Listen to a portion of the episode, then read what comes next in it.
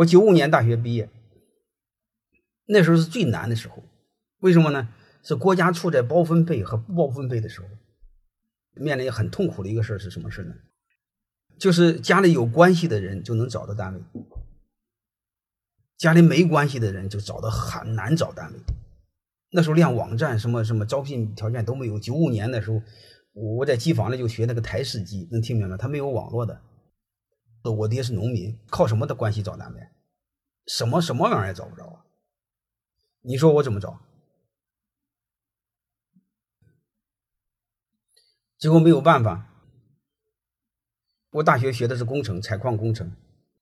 大家工程工程学工程专业的，那有很多那个很多那个呃施工工艺啊、工程工艺啊、操作工艺啊，那个案例就举某个企业中的某事什么案例，某个企业中什么案例。那时候不叫企业，那时候都叫工厂，某某厂某某厂。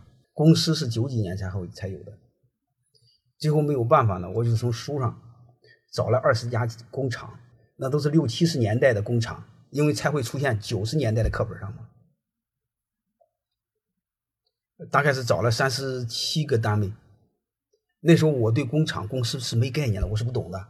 我看教科书上写的是某某厂某某厂，我就写个某某厂。那个时候他妈写信还得还得找邮编呀，我又跑到邮邮局反查邮编，然后写三十七份简历，然后找到了一个工作。那个用人单位给我的反馈还印象非常深刻。来信一阅，我是总经理秘书，请你某一日某一到某日到单位来报道。那个时候在我们班是非常震惊的，因为我们班很多同学他爹都花一两万才找到工作，那是九几年一两万是天文数字。我就是三十七封信，当时邮票是八毛。